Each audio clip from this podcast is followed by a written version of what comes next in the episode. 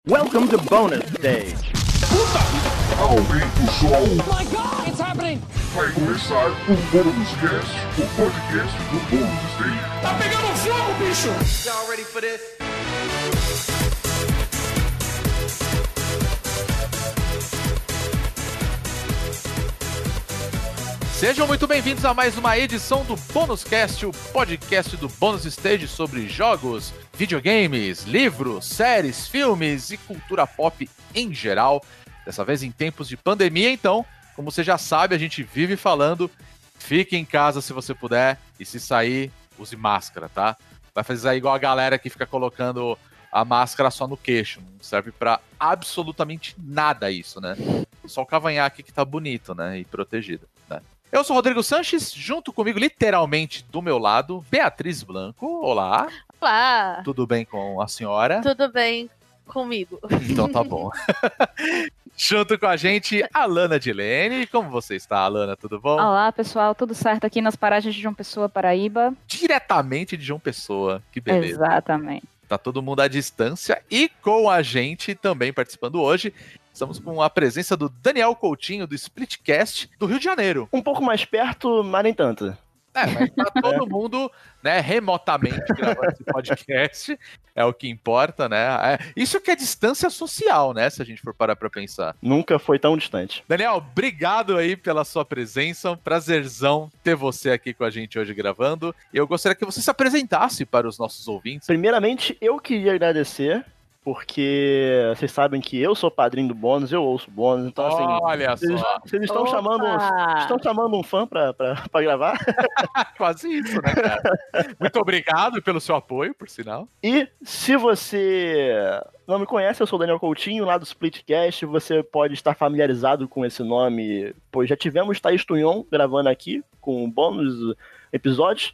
Thaís Tunhon grava comigo lá no Splitcast. Eu, Thaís Tunhon e Gusta. A gente grava no Split, é um episódio, um podcast sobre jogos, né? Dentro da CMTP, dentro das condições normais de temperatura e pressão. É, episódios quinzenais, né? E a gente faz episódios sobre diversos assuntos dentro do mundo de jogos, desde design de uma boss fight até vezes que a gente perdeu o controle da nossa vida, né? Jogando videogame. né? E de vez em quando tem Now Play em que a gente fala sobre os jogos que a gente está jogando no momento. Então, todos aqui estão muito convidados para ir lá e ouvir. Fica aí ó, a dica para você que tá ouvindo a gente também, para conhecer lá o pessoal do Splitcast. Mais uma vez, brigadão aí pela sua presença, meu velho. Tamo aí, tamo aí, tamo aí. Episódio de hoje, mais um tradicional episódio do Bonus Cast de indicações. Hoje a gente vai falar do que nós estamos jogando, assistindo, lendo e por aí vai. E já que o Daniel é o nosso convidado de hoje, eu vou falar para você começar, cara. Assim, eu recentemente eu tenho jogado muito Last of Us Part 2, Hum, né? Acho que o- o mundo inteiro está O jogando. né? mundo, o mundo está jogando, né? E você que jogou, você sabe que ele é um jogo meio pesado. né? Tematicamente falando, E até mesmo no gameplay. O gameplay dele é pesado, né? Tipo, você, você, Sim. mata, o- você mata um inimigo, aí o, o cachorro do inimigo fica chorando lá e você fica sentindo muito mal. Eu achei a inclusão de cachorro nesse jogo uma sacanagem. Horrível, horrível. É horrível. Só falta você me dizer que é um corgi. Não é um Não, não é Mas assim, são pastores alemães fofos, sabe? Poxa, Tem cena deles rindo e abanando o rabinho pra você. E aí é isso, gente. Eles botaram os bichinhos rir pra você abanando o rabinho, assim, Pois tá? É muita É sacanagem. horroroso. É horrível. Então, assim, é pesado, né? Eu fico mal. Eu não consigo jogar por muito tempo. Eu não Entendo, consigo. eu entendo. Então, pra intercalar com The Last of Us, que não é o, o que eu vou recomendar hoje, eu tenho assistido um anime. Vamos lá, vamos com calma. O nome dele é Kaguya-sama wa Kokuresetai Tensai Tashi no Renai Zounon Sen. Como é que é? bicho, isso tá parecendo aquelas festas de família que você apresenta todo mundo pra quem chegou e diz, pronto, só de sacanagem agora diga o nome de todo mundo, né? Inclusive, inclusive, eu tive que ler isso aqui, porque é, é um negócio curioso, né? O pessoal que faz anime tem mania. É sempre uns nomes gigantes que terminam com uma pergunta, né? Não- não é- É, é uma tendência de recuperar a tradição da música emo, né? Porque música emo é assim, assim. Tipo, pega as músicas do Panic! At the Disco, elas têm nomes enormes. Então eu acho. Sério? Sério, são frases assim. Não, é que, tem, é que tem anime que realmente, né? Você. é, Por exemplo, vai, um que eu gosto muito é tipo o, o nome original é o Kimetsu no Yaba, né? Que é Demon Slayer. Você fala, Demon show. Slayer. Não, mas é, de boa, de boa. Tá. E aí tem uns que é não sei o que, não sei o que, não sei o que lá. Se você for pegar a tradução literal, é uma parada assim. A maçã que caiu da árvore e foi transformada numa linda torta de maçã servida na padaria da esquina da rua 5. Aí você fala, velho! Por que, cara? Sabe? Não tem necessidade de uma porra dessa. Eles colocam a sinopse no título. Exato. Exatamente. Eu acho que no fundo eles não sabem dar nomes, né? Eu também acho É, que não, não- sabe resumir. não sabe resolver. O, o nome que veio pra nós aqui, meros mortais, é Kaguya-sama Love is War, né? Amor é guerra. É, eu ouvi uma galera elogiando muito esse anime no Twitter, assim. Ótimo. Virou meme demais. É, então, virou meme. É, Você sabe que um anime é bom em relação a, a quantos memes você tem dele do Twitter. Sabe? Isso é verdade. Por isso que Jojo é o melhor anime de todos os tempos. Porco Rosso também tem vários. É, eu diria que tem vários. Vários, mas Jojo atualmente é, é, realmente. Mas o Kaguya-sama, Love is War, ele é um anime muito bem feito. Ele foi feito pela A1 Pictures, que é um estúdio muito bom.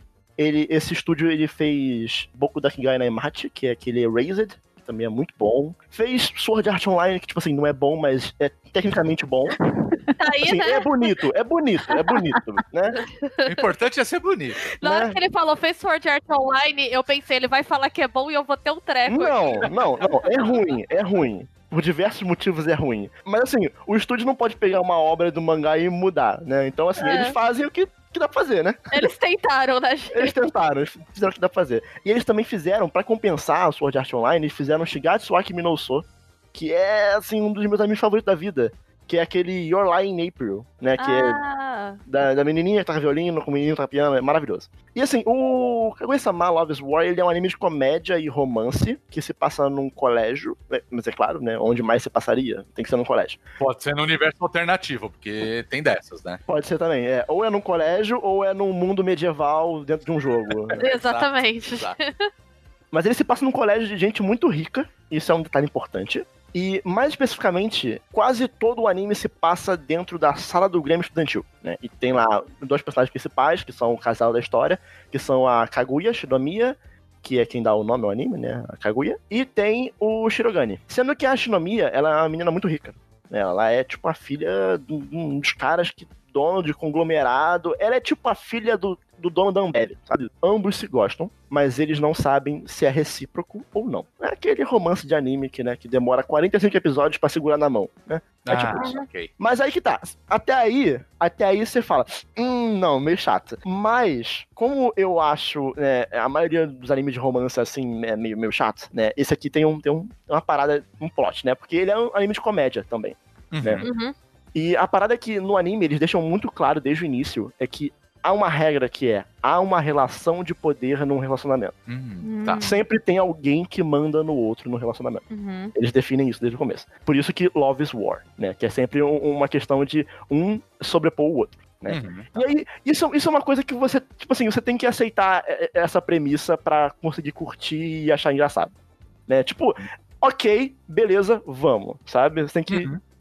É assim que funciona. Ok. Entendi, entendi. Né, No anime eles ficam com medo de se declarar um pro outro, porque eles vão acabar sendo subjugados, né? Ou pior, eles podem ser rejeitados. Né? Uhum. Uhum. E aí, tipo, a garota, se ela tomar um pé na bunda do garoto, ela vai tomar um pé na bunda do garoto que não é nada, e ele vai tomar um pé na bunda da garota que é, tipo, a mais rica e poderosa do colégio. Fica nessa questão de um não pode se declarar pro outro com medo de ser rejeitado ou ser subjugado. Então deixa eu entender. A treta toda do anime é a relação entre os dois, Isso. que se gostam, mas tem medo de falar que gostam do outro. Vocês já assistiram Death Note? Sim. Sim. Tem, rola aqueles mind games entre duas pessoas que, tipo, um faz um planejamento muito elabo- elaborado e aí o outro pensa além. É tipo isso, só que Tá. ao invés de um pegar o outro, é, é um pegar o outro, só que em outro sentido. tá. Entendi. Então Né? eles fazem muito esforço pra não se pegarem. É pra se pegarem, mas pro outro tomar atitude. Parece aquela dinâmica de relacionamento ruim que a pessoa não quer terminar, então ela começa a fazer merda pra outra pessoa terminar. Só que é o contrário. Só que ao contrário, é. É pra começar. Exato. Interessante, interessante. E assim, isso tudo é a premissa que eles apresentam no começo do primeiro episódio, né? E assim, isso aí você aceita, beleza, é assim que funciona. Eles podem estar errados, não sei, mas é assim que funciona. Pra eles é assim que funciona. E o anime todo é um tentando fazer o outro se declarar primeiro.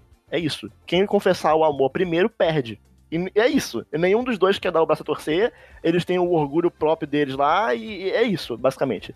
São dois otários se fazendo de difícil. São dois otários fazendo difícil. Só Que que, legal, como, como é um anime de comédia, isso acaba gerando situações que é meio absurdo, sabe? Eu, eu gosto muito de Nishijo. Nishijo é um outro anime de comédia. É talvez um dos meus favoritos.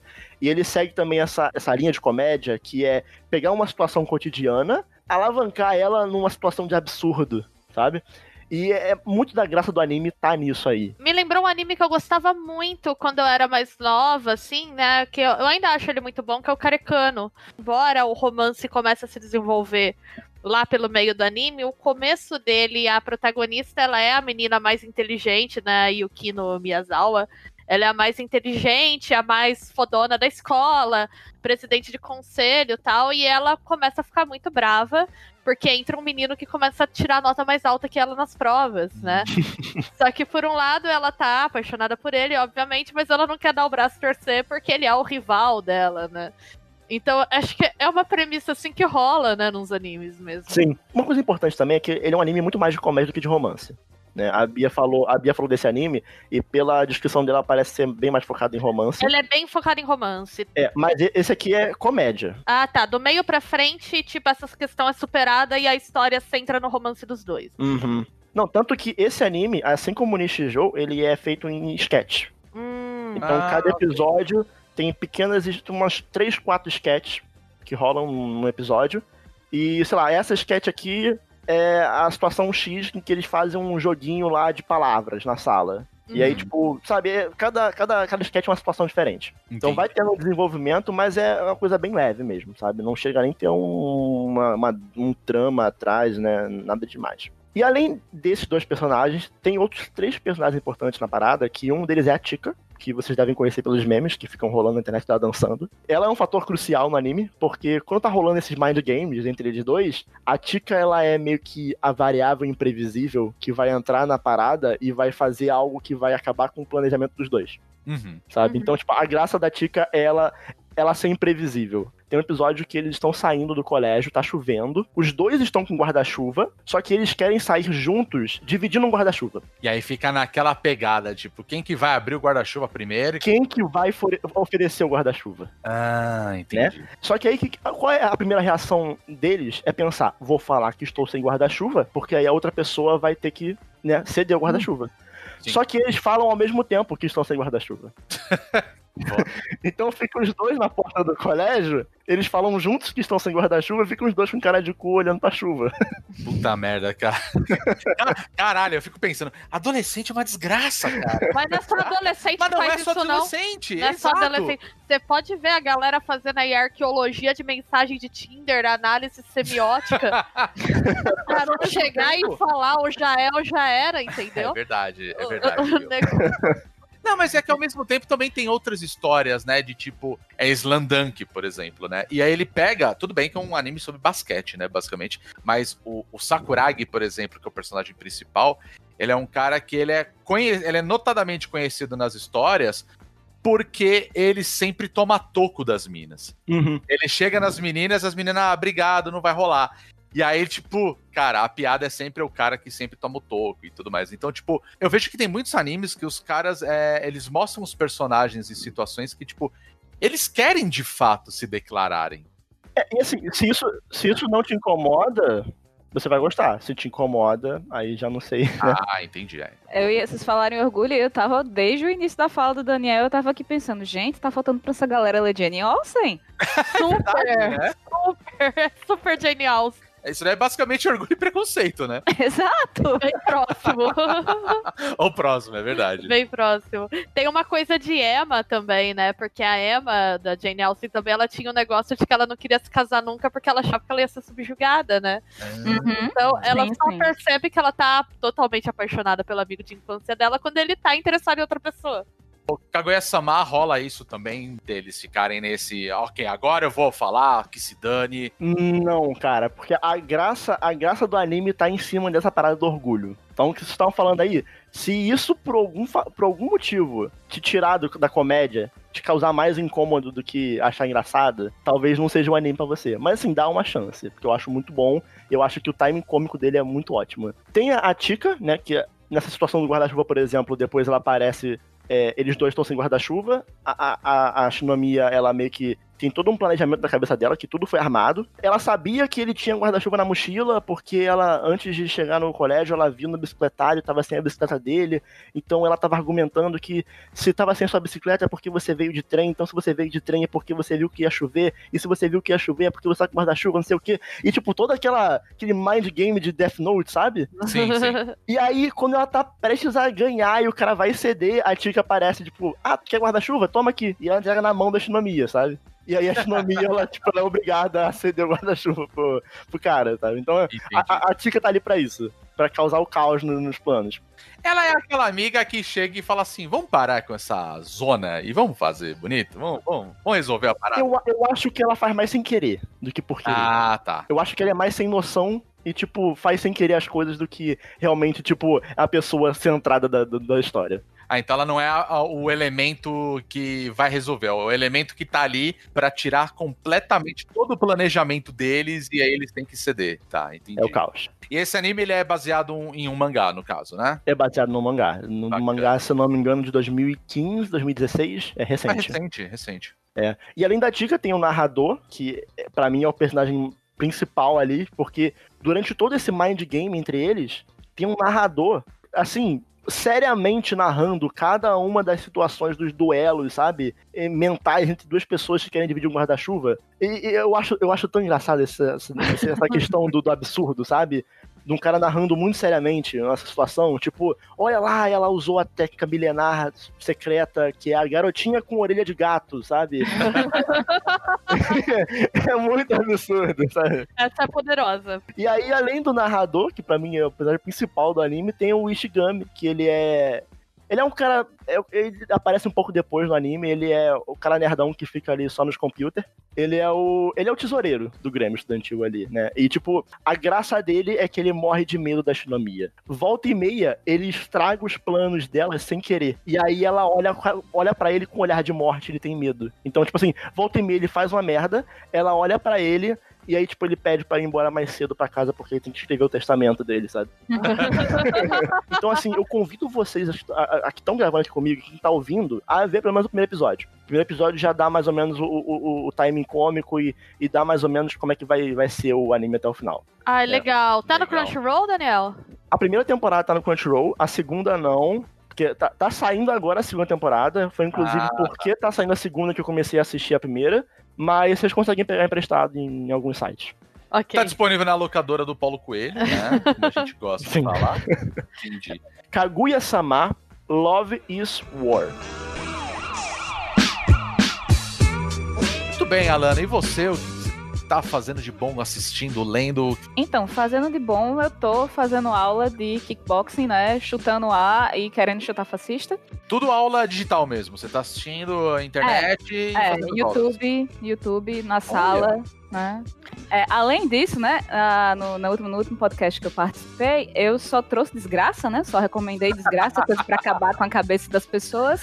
E hoje, não, hoje eu vou trazer uma coisa feliz, certo? Eu vou falar de She-Ra. Terminou a temporada agora, ah, terminou o desenho, né? O seriado agora em maio, no início de maio. Eu quero morar no final daquele desenho tão perfeito que ele é, certo? Não vai ter spoiler, vou só falar que, assim, como muita gente já sabe, é um remake que é baseado ali do desenho antigão, que era feito pra vender boneco. Uhum. Nesta nova versão, eu acho que vender boneca é um negócio que não vai dar muito certo, porque todas as bonecas têm, têm corpos diferentes, têm character design muito diferentes entre si. Então, eu acho que pra uma fabricante de brinquedos isso ia ser um caos. Mas você diz em qual sentido? Tipo, boneco articulado igual era os do He-Man nos anos 80? É, nos anos 80 a- era todo, tudo assim, né? A- É. As personagens elas tinham todos o mesmo corpo porque era tudo fabricado em série.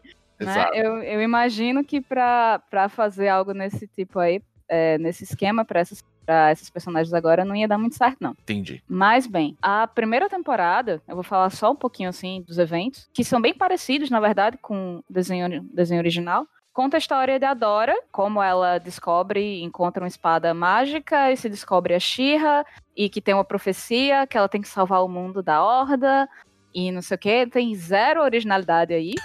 ok. Né? Mas não é isso que importa agora. O que atrai realmente é a atualização de várias coisas, tentativa de construir um cenário, tem, tem um trabalho de world building ali que faz sentido. Hum, né?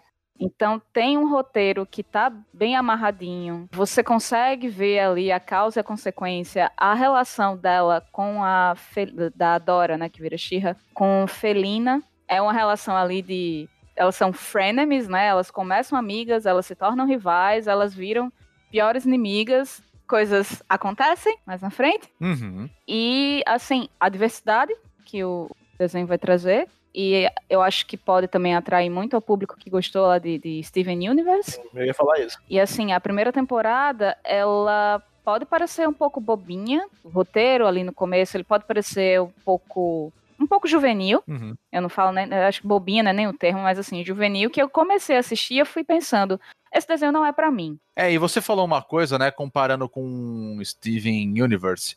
Eu particularmente não gosto muito de Steven Universe, mas é por causa do estilo, não o estilo da animação, tá? Pelo contrário, eu acho o estilo de animação maravilhoso, mas eu achei ele muito juvenil também. É, eu achei que eu não era o público. É, exatamente. é. Às vezes o autor ele quer passar uma mensagem, só que ele precisa fazer o pitch da ideia dele para executivos do Cartoon Network que estão acostumados a fazer um tipo de desenho desde sempre. É, Então, o que me passa pela minha cabeça é que, assim, os caras eles têm que começar devagar. Uhum. Então, tipo assim, se você for pegar a primeira temporada de Adventure Time, a primeira temporada de Steven Universe, eles sempre começam devagar, sabe? Eles sempre começam é é, verdade. episódios muito é, episódicos, né? No sentido de a história começa aqui, termina aqui, Uhum. e é muito bobinho.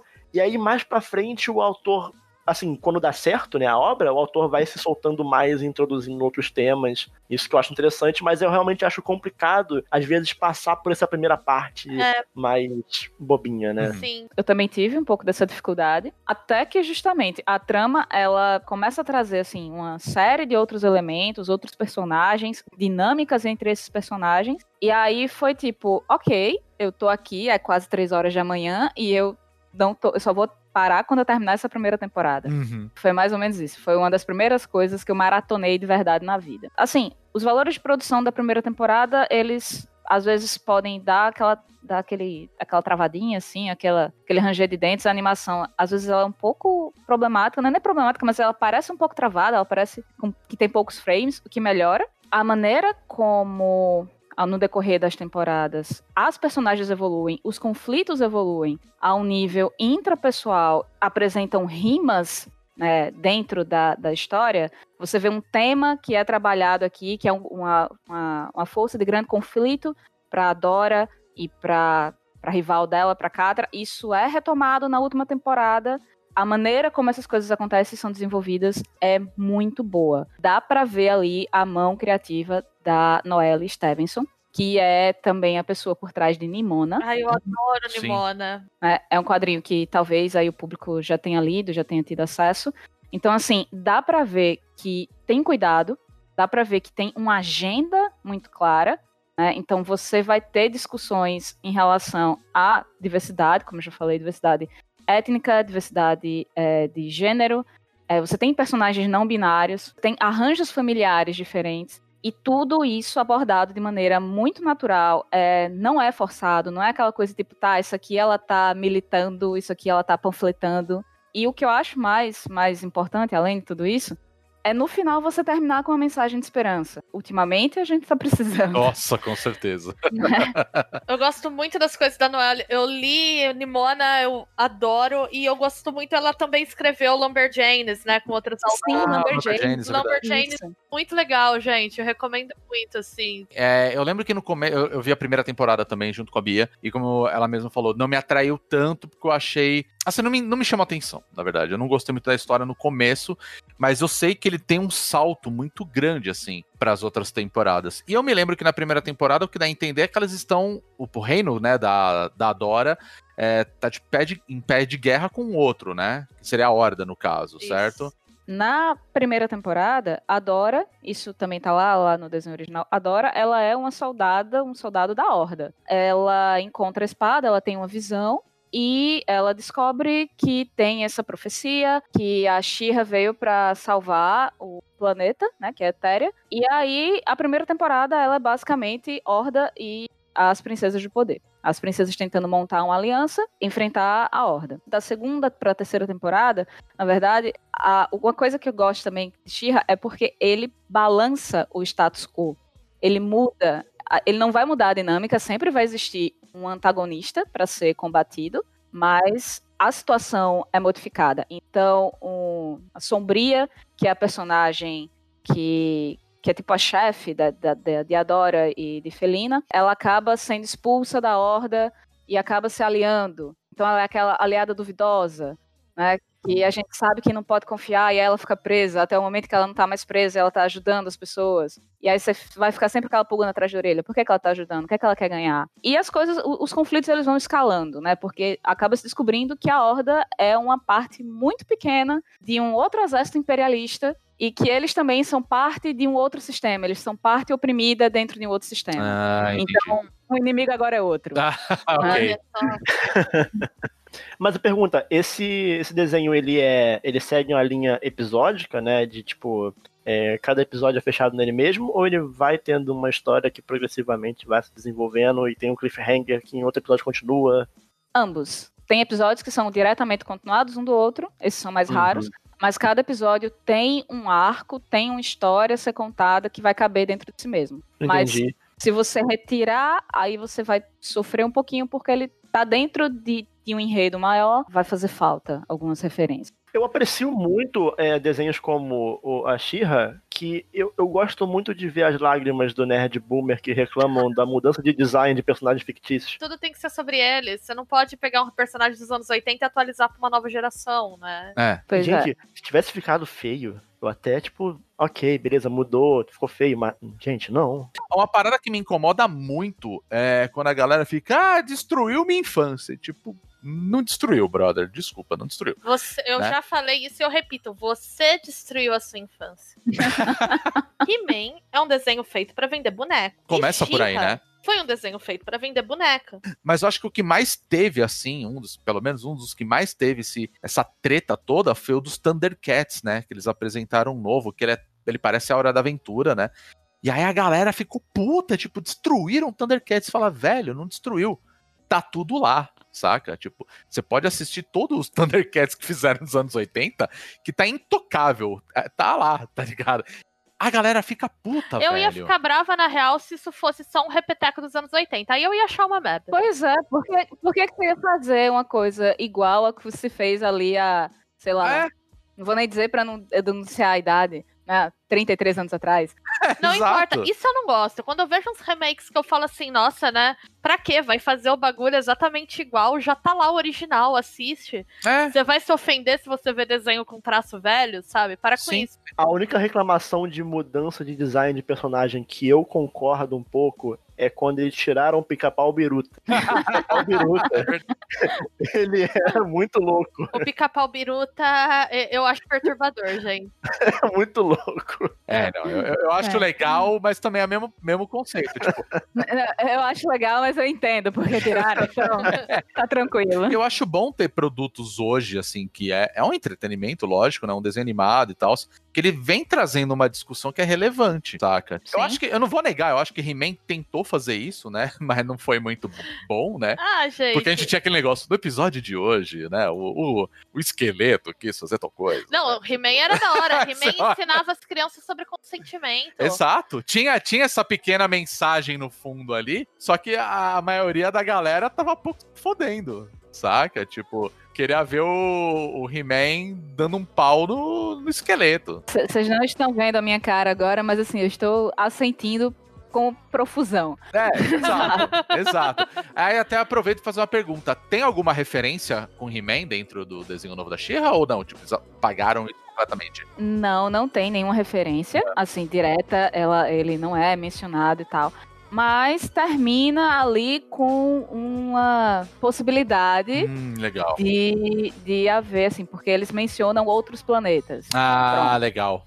É, então, a partir do momento que você menciona outros planetas, você menciona, você deixa entender que poderia haver um outro lugar e poderia haver aqueles outros eventos ali, mas não é falado diretamente em He-Man, não. Ah, legal. Bom, é. She-Ra e as Princesas do Poder, né? Na Netflix tem cinco temporadas, tá completo. Muito bom.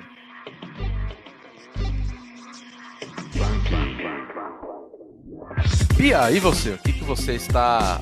Eu vou, vou chutar. É livro. É livro, É gente. livro, vamos Desculpa, lá. eu tô em fechamento de nota, só dá tempo de ler. É justo, é justo. eu li, na verdade, eu reli. Eu já tinha lido esse livro há uns anos atrás, mas eu li ele de novo recentemente. Porque ele é um livro que eu gosto, eu acho ele good vibe, assim, apesar da história ser um pouquinho triste. É, então eu queria indicar que é o Só Garotos, da Pat Smith. É, esse livro é sobre o romance que ela teve com o Robert Mapplethorpe nos anos 70, né? E a amizade que evoluiu disso até a morte dele, né? O Robert Mapplethorpe morreu é, de AIDS nos anos 80, em 86, se eu não me engano. E para quem não conhece, dando um contexto, ele foi um fotógrafo super importante aí. Acho que quem estudou fotografia, comunicação na faculdade provavelmente teve contato com ele em algum momento. Que ele fez uma série de fotos. As fotos dele que ficaram mais famosas é uma série que é chamada de Portfólio X. Que são uma série de fotografias sobre a cena sadomasoquista gay de Nova York nos anos 80, Caramba. 70 e 80. São imagens, assim, que deram muita polêmica na época, elas são super fortes. Eu lembro que fazia parte do meio que do trote que faz- fizeram comigo quando entrei na faculdade. Porque eu cursei uma faculdade de estudos de mídia que ficava no Instituto de Arte. Cara, a galera não perdoa, né? É, a galera levava a gente pra biblioteca e abria as fotos deles, que tinha, sei lá, coisas de sadomasoquismo hardcore, assim. Não vou descrever as imagens, vocês dêem um Google aí, vocês veem. Ele ficou muito conhecido por essas fotos por conta da polêmica, mas na verdade ele era um fotógrafo muito talentoso. Tinha um domínio de fotografia preto e branco, assim, que poucos tinham. Ele fotografava só com luz natural, usando pouquíssima fotometragem. E ele conseguia uns pretos profundos, uma coisa que pra fotografia tecnicamente não é muito fácil. E o que é interessante desse livro é que ele é um passeio pela cena underground de Nova York, assim, dos anos 70 e 80, conforme isso das questões de sexualidade da época, né? É, quando eles se conheceram, a Pat Smith estava dormindo na rua, porque ela não tinha onde ficar. E ele também dormia na casa de amigos. Eles saíram, ambos saíram das suas cidadezinhas do interior para ser artistas. E era isso, cara. Nova York, você ia pra lá nos anos 70 tentar ser artista. Você ia tentar ser artista, assim. Você não tinha um plano, você não tinha nada. Você ia pra lá pra ver como que dá, o que que rolava, né, nos anos 60, 70. E ela vai contando sobre como foi conviver com ele, primeiro como um casal, depois ele se descobrindo homossexual e assumindo isso pra ela e eles continuando como amigos, né? Eles viveram junto por muitos anos, sendo um casal, mas não sendo. Na verdade, ele já tava com outras pessoas, ela já tava com outras pessoas. Eles mentiram por muito tempo pros pais dele que eles eram casados. Porque os pais dele eram super católicos e não iam aceitar, né? Eles mentiram até ela de fato se casar com alguém, assim. Quando ela foi se casar, foi até um. um- eles tiveram que ter uma conversa do tipo. Ela não conta se eles conversaram com os pais dele, mas eles tiveram uma conversa do tipo, putz, e agora? Meus pais ainda acham que a gente é casado. ah, você Caramba. fala que a gente se divorciou. Não, mas a gente é católico, não posso me divorciar, sabe? Então, embora ele tenha. Quando ele faleceu, ele tinha uma boa relação com o irmão, o irmão é, administra o legado dele até hoje. E, e é uma história muito bonita, assim, apesar de ser uma história triste, né? Porque todas as histórias que envolvem o, esse momento da epidemia de HIV, que é muito desesperador, assim, do começo dos anos 80, elas falam de mortes, falam de perdas. É uma história de um relacionamento artístico e afetivo muito interessante. E, em paralelo, ela vai contando, tipo, ela era uma pessoa que ia pro bar com a Janis Joplin, sabe? Chato, né? Ela Assim, participava da cena. pra-. É, só assim, foi lá dar, tomar uma com a Janice, né? É, tem uma cena que ela conta da Janice chorando porque ela foi rejeitada por um cara e elas foram pro banheiro, assim, tipo amigas do bar, sabe? Muito bom. E é, é até meio triste, porque ela compõe uma música pra Janice que a Janice não grava, porque ela morre logo em seguida. Puta que bosta. E Ai, ela contando de como foi esse momento de que os amigos começaram a morrer, né? Dela descobrindo que, por exemplo, o Jim Morrison, que era um ídolo dela, morreu. E depois do Jimi Hendrix, que era um cara que aparecia no rolê. Ela viveu uns anos no Hotel Chelsea, que é conhecido até pelo filme do Andy Warhol, Chel- Chelsea Girls. e também tem o alvo, tem uma música do Velvet Underground também. Era um hotel onde que era barato e onde se hospedava boa parte da cena artística assim de Nova York na época. Era tipo um hotelzinho desses que tem no assim, no centro de grande cidade, sabe? Muito antigo. Abandonado, né? Ele não era abandonado, abandonado, mas ele era né? mal frequentado, saca? Tá. tinha um monte de artista lá também, mas tinha trabalhadores sexuais, era um lugar que não era muito bem visto, assim, pela sociedade de bem. Mas ela viveu muitos anos nesse hotel e ela conhece muita gente lá. Então ele é um livro que conta a história dos dois, mas ele também conta a história. E dela, inclusive, se descobrindo artista, porque ela não fazia a menor ideia que ela um dia ia cantar. Ela queria ser escritora. E aí, esse pessoal da música que ela conhece no hotel vai levando ela pra música. Ele também queria ser artista plástico, nunca tinha fotografado. Ele pega uma Polaroid por, por acaso, ele não tinha grana pros filmes. E aí, uma galera, tipo, dá o filme pra ele praticar e ele vira um baita fotógrafo. E é muito interessante, assim, você ver a história dos dois. Eu acho uma história bonita. Ele foi publicado em 2010, a tradução dele no Brasil é da Companhia das Letras. Ele tá numa tradução legal, tem fotos também, ele tá bem próximo, assim, eu já vi a, a publicação original, ele tá, tá bem próximo. E eu acho que se vocês curtem tanto essa história do que foi a cena do o nascimento do punk. Era isso que eu ia perguntar, né? Porque o primeiro álbum dela, se eu não me engano, é, é, é punk, né? A gente É pode considerar punk, punk, é punk. né? Ela tocava no CBGB, né? Que é o grande bar do punk. Ela conta a A história. meca do punk rock. né? É, ela conta que assim, ela, o Robert Mapplethorpe, ele acabou ficando muito ligado ao círculo do Andy Warhol. Tá. Que era a que galera tem mais o Velvet né? Underground e tal. Ela, inclusive, o primeiro álbum da Pat Smith é produzido pelo John Cale, que era do Velvet Do Underground. Velvet, legal. É, que pra mim, inclusive, o Velvet é o Velvet por causa dele, não por causa do Low Reed, mas aí isso é, podca- é assunto para outro podcast. A gente grava um podcast sobre músicas do tipo. eu aí. amo as músicas do Low Reed, mas eu acho ele um babacaço, assim. Eu posso ficar falando mal dele por horas. ok. né? Então, dá, dá pra falar, inclusive, da biografia dele, que saiu no Brasil pela Aleph, que, que conta, assim, bem o tamanho do otário que ele era. Nossa, ok. Gente, muito. E ela não se sente muito bem nesse círculo do Andy Warhol. E eu acho que isso é muito engraçado pra gente pensar a cultura pop atual, assim. Porque você tinha um grupo que era a galera dos cult e tinha um grupo que era a galera dos punk. E a galera dos cult é o que hoje a gente chama de cirandeiro, saca? Pode crer.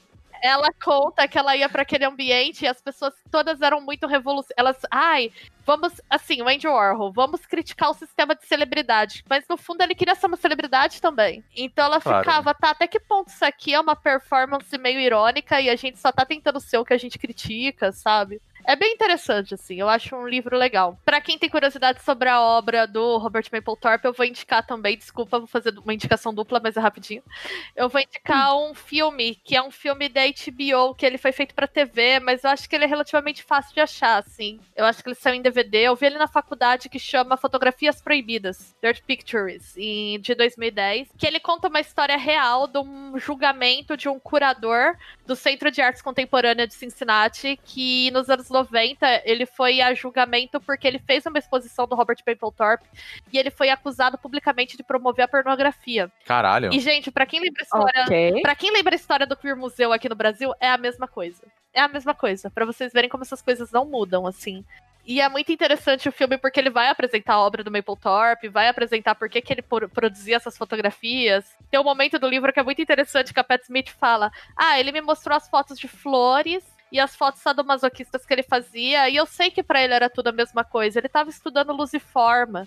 Ele Hum. falava que pra ele assim, ah, tudo bem, é lógico que eu tento trazer uma mensagem com as imagens sexuais, mas o tratamento que eu dou pra isso e pra um retrato de flor pra mim, assim, um retrato de uma pessoa, uma foto de flor, pra mim é a mesma coisa. Eu tô interessado em contraste. Entendi. O filme é muito bom também. E é um filme que te faz pensar, assim, do tipo, dos limites da censura. Do tipo, ah, ok, é, até que ponto isso não pode virar uma violência, né? Esse Uhum. curador quase é preso. Porque ele faz Caralho. uma exposição das fotos dele. E isso já nos anos 90. Nos anos né? 90, em 1990. Caraca. E tem- aí tem toda uma polêmica, e enfim, se vocês curtem história da fotografia que nem eu, e tem uma questão que nos anos 90 começou a rolar um questionamento muito parecido com o que a gente tem no Brasil hoje, de se era ético você financiar arte com recurso público, se a arte fosse feita para atacar os valores cristãos, assim, vamos assim dizer. Por exemplo, tem uma foto do André Serranos que ele fotografa um crucifixo dentro de uma garrafa cheia de urina que foi, também foi muito polêmica nessa época. Rodrigo está. Não, eu tô chocado aqui. Tipo, peraí, a gente tá falando da Pat Smith agora. Vocês estão falando de crucifixo num pote com urina agora, Tá gente. tudo ligado. Tô- ah, tá ok, né? Eu adoro. Gente, eu adoro. Que é isso? A gente vê como que a faculdade de artes é uma bolha quando você começa a falar casualmente dessas coisas e as pessoas ficam assim, crucifixo na urina. E eu lembro várias aulas do crucifixo na urina. Meu Deus, ok. É o contraste. É o contraste. Mas é isso, do tipo, você pode dizer, do tipo, ok, é chocante pros nossos valores. Isso não pode ser financiado com dinheiro público, mas disso pra você começar a aprender curador de museu é um pulo, né? É, quais são os seus valores? Exato. É, uma coisa a se pensar. Então eu acho que esse livro, o livro é legal pra você entender por que, que o Michael Thorpe foi a pessoa que ele foi, por que, que a Pat Smith é a pessoa que ela é, Uhum. e sobre como algumas discussões que a gente tem na arte hoje são discussões que eles já tinham. E ao mesmo tempo tem uma nostalgia de uma época que as coisas eram mais simples, assim, que dava pra você ir pra Nova York com uma mochila, dormir na rua e tu virar um rockstar, assim. Eu não sei se as coisas são assim hoje em dia, sabe? Eu acho É a que história, é a história do Tim Maia. É, quase Pode isso, crer, cara. história do Tim Maia, É né? quase isso. Eu lembro que de livro, assim, sobre, inclusive sobre música, eu li o Mate-me, por favor, que inclusive eu recomendo bastante, que ele fala sobre a cena punk em Nova York, né, que foi o início de tudo. E aí são vários depoimentos, né, da, da galera. Só que era um clima muito do tipo, cara, faça o que você quiser, tá ligado? Vida é sua, segue em frente. E essa era a essência do que seria o punk, né? É. E, cara, você vê que todo mundo tava nessa pegada, tipo, morando na rua, outro morando, tipo, num lugar abandonado, porque era o que tinha, tá ligado? Inclusive, ela vai falar do quanto que a AIDS foi um impacto muito grande sobre isso, né? Porque Sim, você sim. tava tendo um discurso de liberação sexual muito grande, e de repente, é como se, assim, as pessoas estavam vivendo mais livremente, e daqui a pouco elas estão voltando, tipo, é o que a gente chama do backlash dos anos 80, né? Aham, sim. Tipo, a sociedade estava num momento de liberação e aí ela vira super conservadora de novo. Sim, por exato. conta. E aí, nos anos 90, a gente tem um movimento pra tentar recuperar isso, mas enfim, vai ter o pânico moral do videogame em 93, e depois em 99 com Columbine, né? Uhum. 93 com Doom, 99 com Columbine. Vai ter, tipo, essa perseguição a exposições de arte nos anos 90 também. No fim, tudo é sobre a história da cultura pop, né? Então eu, Ah, eu acho isso. interessante ler esses livros que mostram como outros cenários se relacionam, né? E o interessante é que esse livro é só garotos, né? Só garotos. É, eu achava que era uma biografia da Perry Smith. Não, é bem Não, uma biografia. Não é bem uma né? biografia. Ela disse que ela prometeu pro Robert que ela ia contar a história dos dois. Puta que legal. E aí eu acho que é a história do romance dos dois, né? Uhum. De como o romance virou uma amizade. E ela fala sobre como eles tiveram um relacionamento é, de artista e musa, né? Ele fez muitos retratos dela, ela foi a primeira pessoa que ele fotografou. Uhum. Então ela se vê muito nessa posição de musa dele. Eu acho que o, o álbum, o primeiro álbum dela, Horses. É, a, fo- a foto, inclusive, é dele, não é? Boa É. parte. os- Todos, enquanto ele esteve vivo, ele fez as capas dos álbuns dela. Ah, que legal. Do Easter Então também, a capa primeiro. não foi só o primeiro. Legal. Tem, eu acho que eu não vou lembrar o nome de todos os álbuns, gente. Embora eu seja fã da Pat Smith, eu não lembro. Mas do Easter, que tem Because the Night, que é a música mais famosa É, dela. é isso que eu falar. Acho que a única música que realmente eu conheço é o Because É, the uma Night. das únicas coisas que ela conta no livro é sobre ela ficando famosa com essa música, assim, tipo. Que ela ficou muito famosa, né? Por conta dessa. Ela não era tão famosa assim. E aí, com essa música, estourou muito. Como que eles conversando sobre isso, né? Sendo que eles foram praticamente mendigos, assim. Cara, é muito louco isso. E eu vejo que muita dessa galera mesmo, assim, principalmente do punk, do protopunk também, assim, cara, é uma galera fudidaça mesmo, assim, né? Era que, uma coisa muito autêntica, naquele momento era muito autêntica. né? que a galera pegou e falou, bora fazer um negócio, e acabou, né, fazendo, fazia sucesso dentro daquele, daquele meio ali, daquela bolha, né?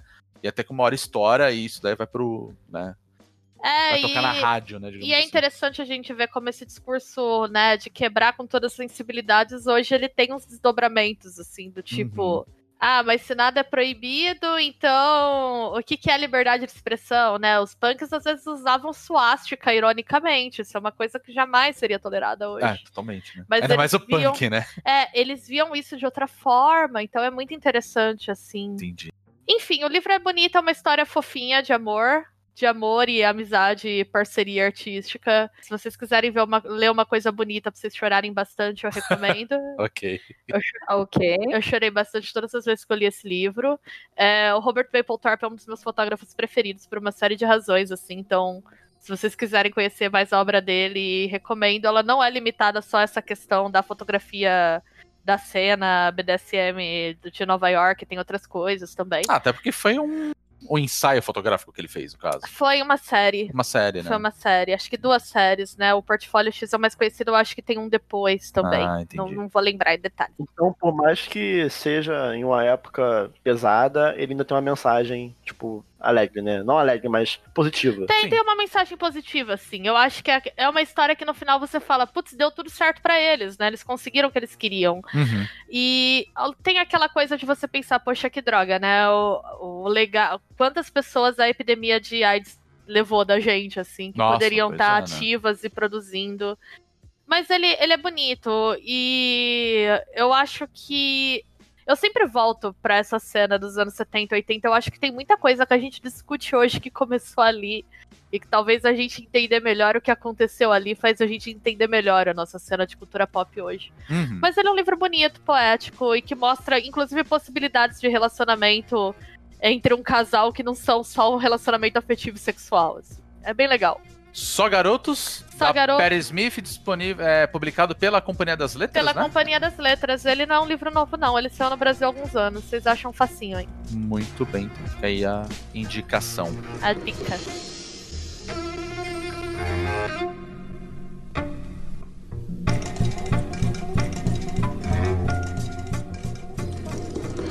Bom, vou falar não de um livro dessa vez, porque eu não sou muito de livro, pra falar a verdade.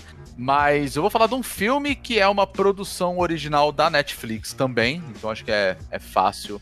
Que aqui no Brasil ele veio como Destacamento Blood. Hum. E a- o nome original é o Da Five Bloods, que é um filme do Spike Lee, que eu particularmente adoro, né? E é um filme que lançou muito recente agora, acho que foi até o, o motivo pela qual eu queria falar dele, porque assim, você abre né, a- o, Netflix para você assistir, já aparece ali a indicação no ato, ainda mais quando é coisa que é produção deles, né?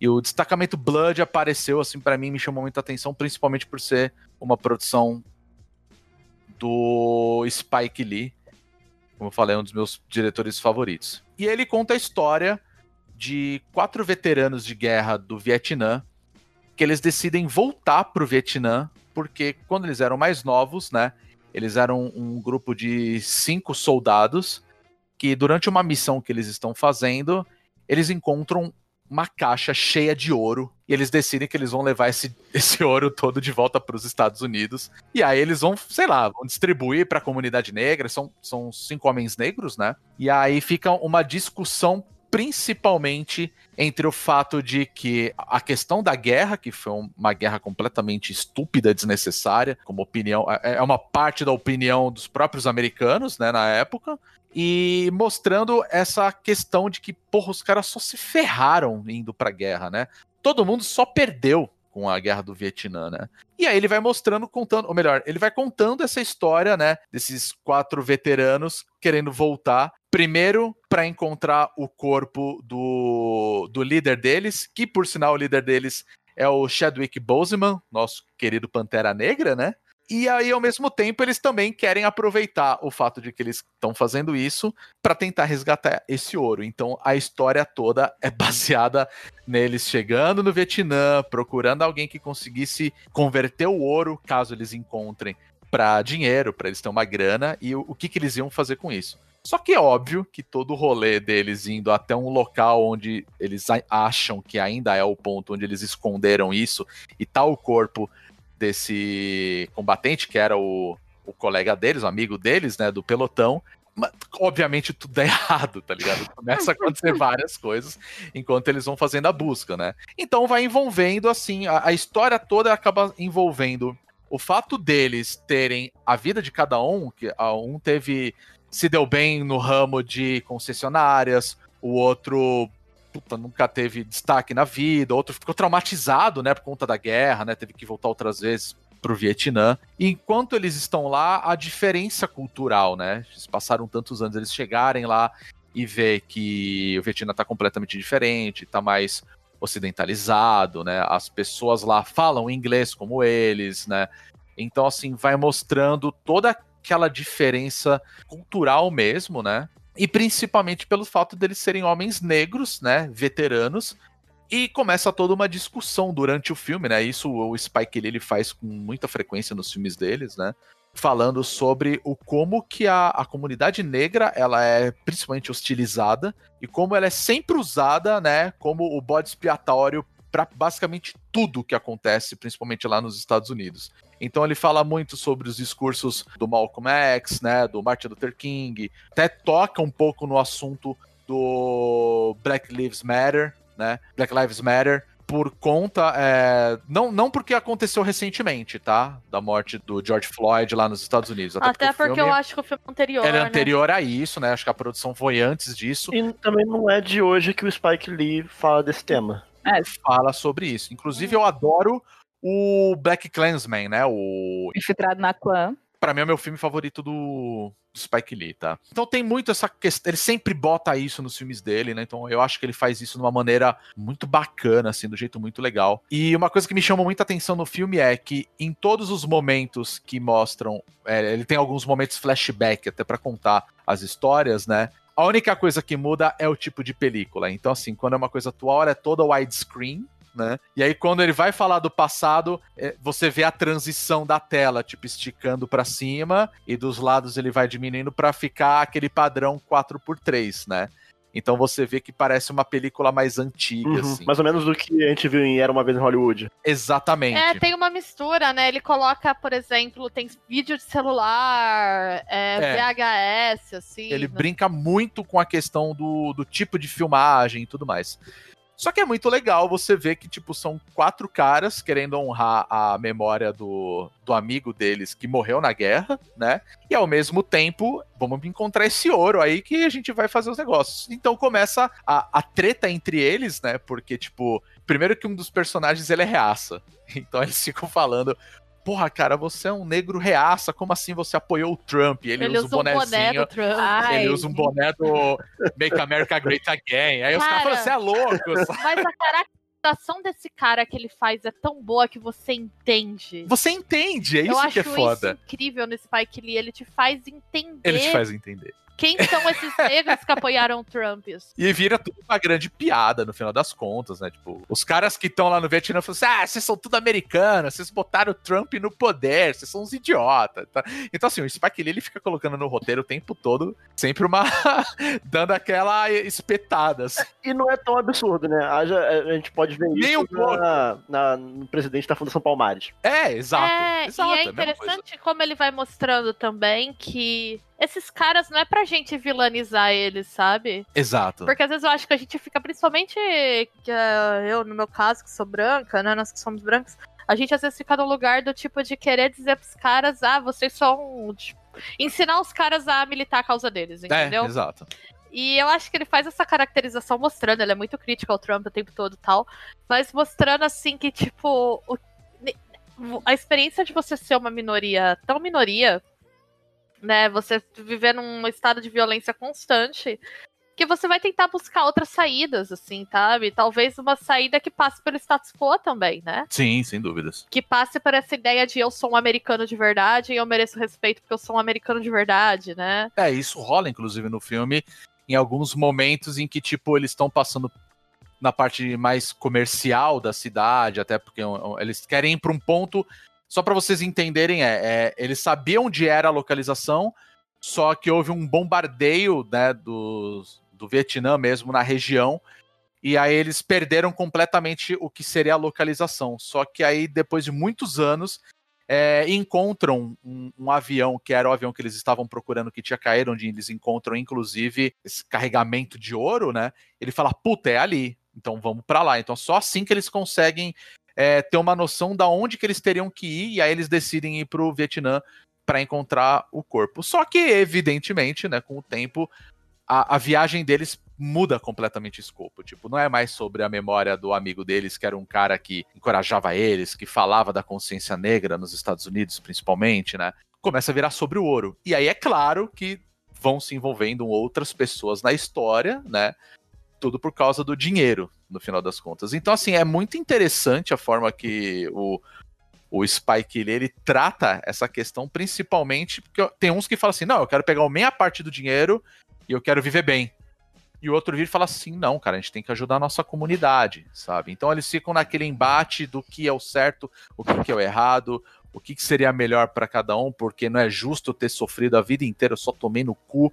E o outro, ah, você teve um emprego legal, você tem sua casa, e ao mesmo tempo o cara também fica achando que ele só se fudeu na vida, né? É, eu acho que, e assim, você entende todos, assim, você, por mais que a situação vai escalando e vai ficando absurda, que o Spike Lee, ele gosta de trabalhar com esse absurdo, Sim. que às vezes resvala até num certo humor, mas é um humor desconfortável, você entende todos aqueles personagens, né? É, não, todos, todos eles têm motivações próprias e todas elas são válidas, E, a- sabe? e ele tem umas mudanças de tom, assim, que eu acho que ele faz muito bem. Assim, poucos cineastas fazem tão bem quanto ele. Que às vezes você tá numa cena que é meio engraçada e ele te joga uma foto logo em seguida de uma criança vietnamita morta. É. Eu não vi Destacamento Blood ainda, mas tá na minha lista. Mas eu já vi outras coisas de Spike Lee. E ele consegue, com algumas exceções, mas ele consegue ler personagens muito bem. E É. extrair isso dos atores que estão trabalhando com ele. E construir esse discurso de maneira crítica, assim. E justamente, às vezes, só com uma sobreposição. Ele vai dar alguma fala, que, como, como vocês falaram aí, né? Que é,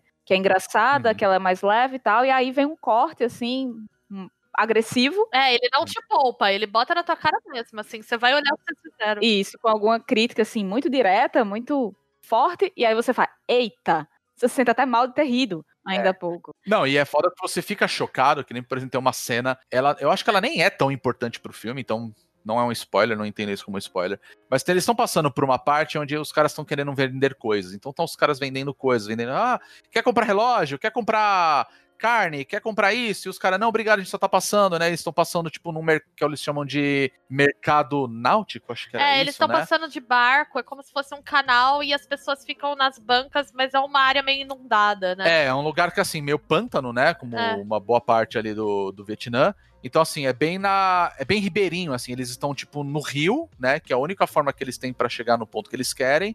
E naquela região, as pessoas elas fazem um comércio dentro dos próprios barcos. Então, um monte de jangada, de barquinho, é passando um assim, do lado é do outro. 25 de marca náutica Exato. e as pessoas ficam te enfiando mercadoria na cara. né? É, exatamente. E aí tem um cara que ele chega, ne- pega justamente o cara que tá com o boné do, do Make America Great Again fica falando: Você não quer comprar frango? Compra galinha.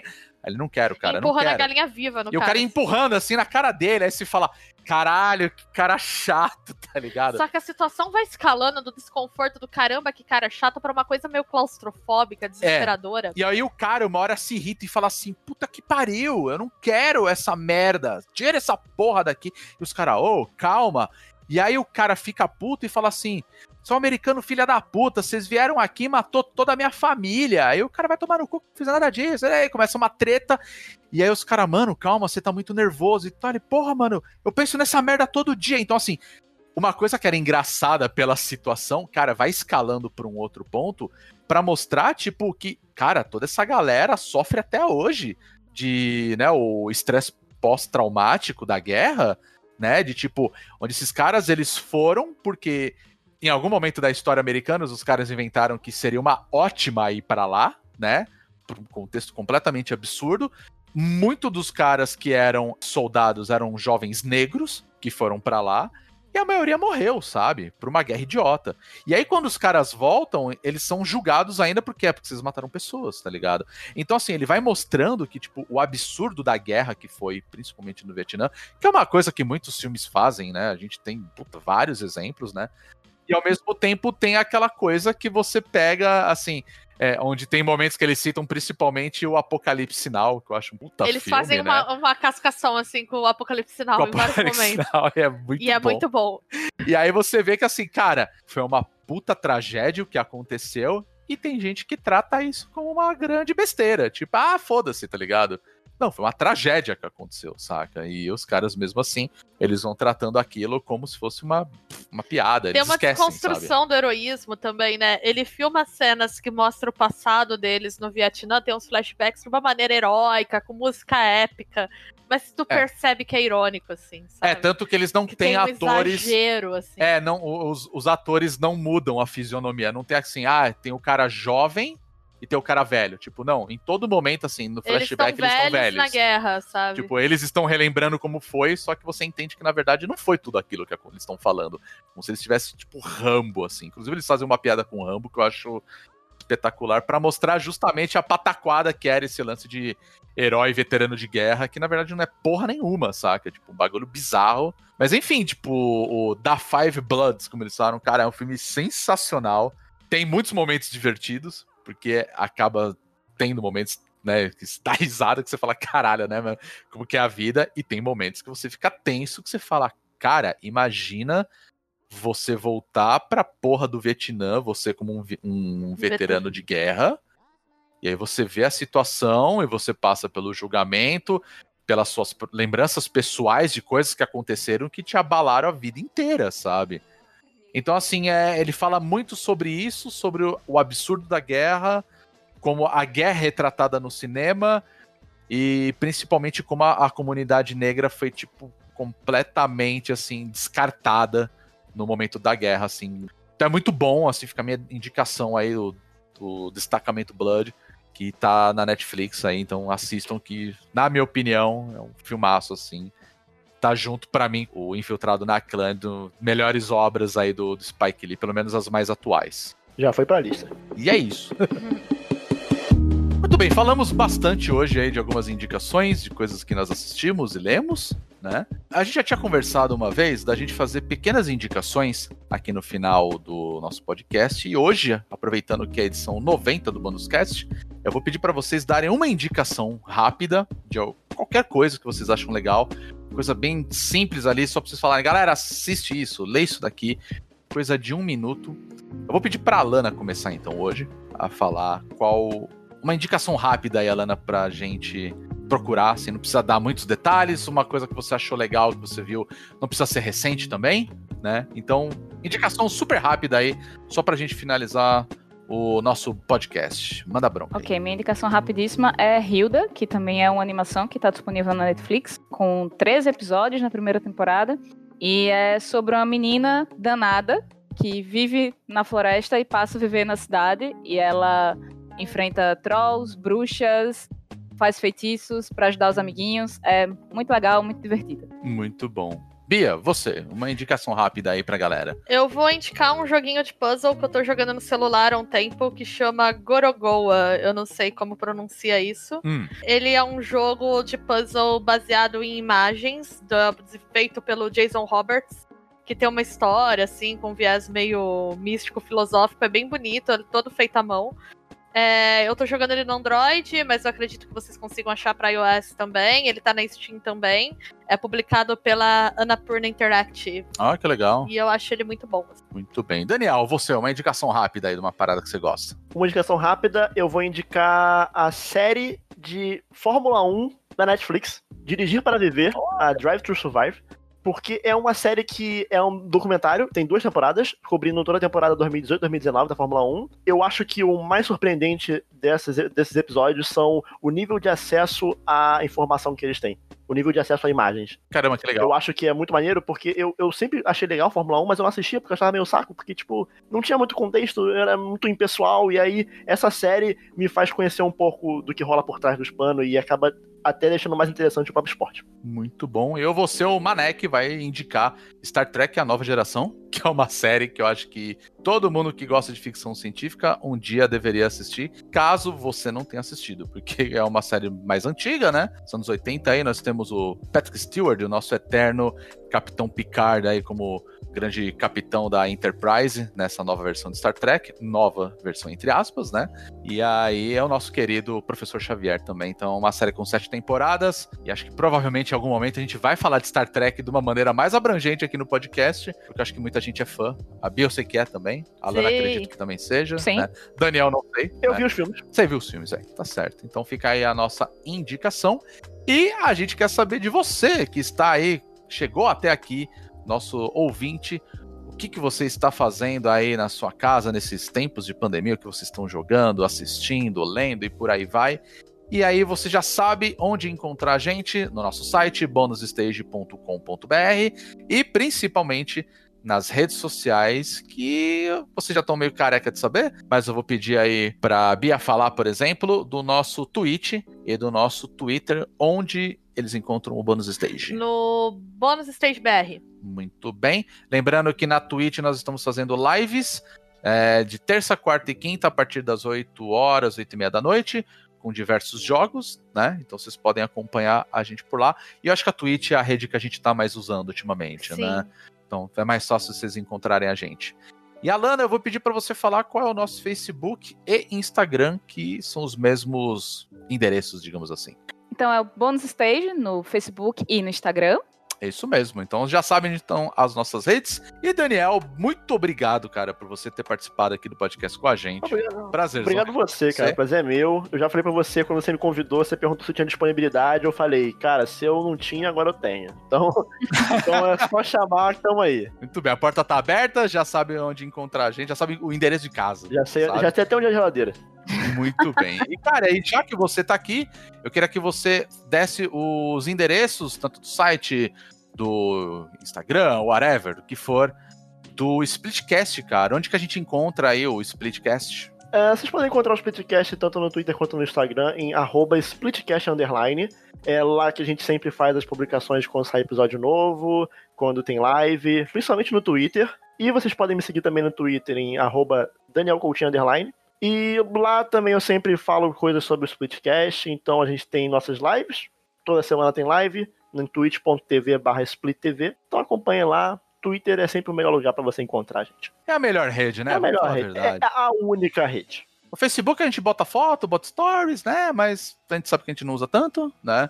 Mas acho que a galera é mais engajada mesmo no Twitter. Então eu sempre falo pra galera que ouve a gente, acompanha a gente pelo Twitter, que eu acho que é mais fácil de ver o que tá rolando também, coisas nossas, né? As lives, podcasts e tudo mais. É. Certo? Cola na gente que é sucesso. Com certeza. E enfim, pessoal, queria agradecer também a Bia e a Alana por estarem participando aqui, fazendo companhia em mais um bônus cast.